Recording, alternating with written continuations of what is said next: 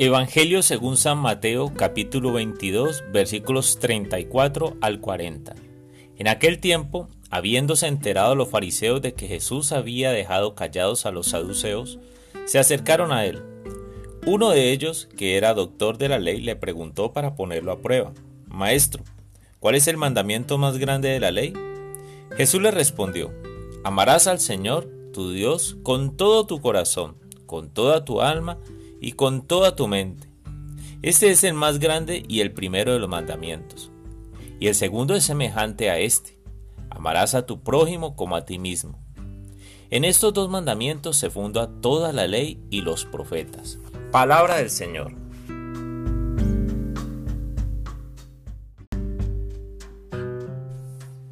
Hola mis amigos. Hoy le preguntan a Jesús, ¿cuál es el mandamiento más grande de la ley? Amarás al Señor tu Dios y al prójimo como a ti mismo. Y punto. Es que es muy claro. Amar, amarás al Señor tu Dios y al prójimo como a ti mismo. Amarme a mí mismo. Hoy recuerdo a un familiar que después de vivir su proceso de desintoxicación por drogas, se miraba a un espejo y decía, recién levantado, cierto que soy lo más precioso que puede existir. Pero también recuerdo a mi hijo menor de casi 11 años. Con frecuencia me dice, ¿Cierto papá que soy lo más lindo? Amarse, amarse a sí mismo refleja nuestra autoestima y acciones libres. Si no me conviene ir por ciertos lugares o compartir con ciertos amigos, ¿qué hago con ellos? Amarme a mí mismo implica aprender a decir no. Implica sacudirme y no dejar que otros se aprovechen todo el tiempo de mí, de tal modo que me dañan. Doy mi amor, pero no por un apego que no me deja ser feliz. Comparto mi dinero, pero no porque espero ser aceptado o estar acompañados por lo que les doy, o porque espero una recompensa que a veces no llega y me genera dolor, ira y me convierte en una persona con un corazón dañado, triste, enojado y con el deseo de herirme más. Amar al prójimo.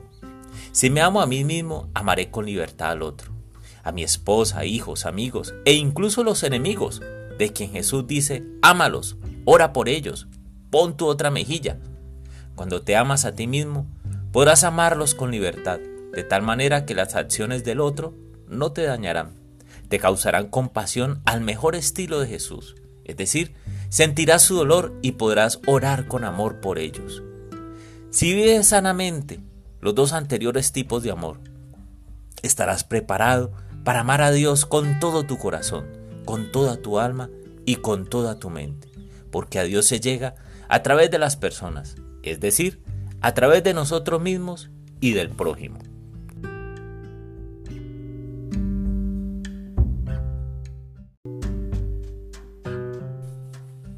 Amado Dios, hay una multitud innumerable que desea amarte, pero también hay una multitud innumerable que no se puede amar a sí mismo y amar al prójimo. Señor, me incluyo entre ellos. Reconozco que deseo amarte con todo mi corazón, con toda mi alma y con toda mi mente. Pero también reconozco mi incapacidad para amarme a mí mismo y amar al prójimo con libertad.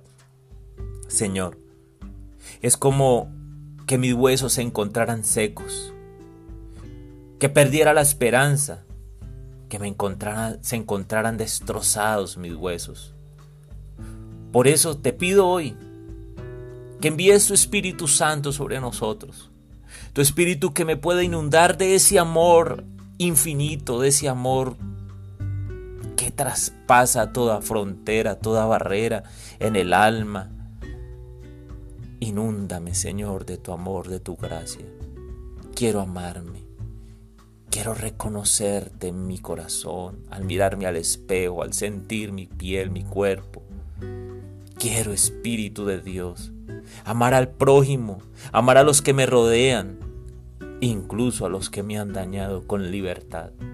Tanto te necesito, pues quiero amar a Dios con toda mi alma, con todo mi ser y con toda mi mente.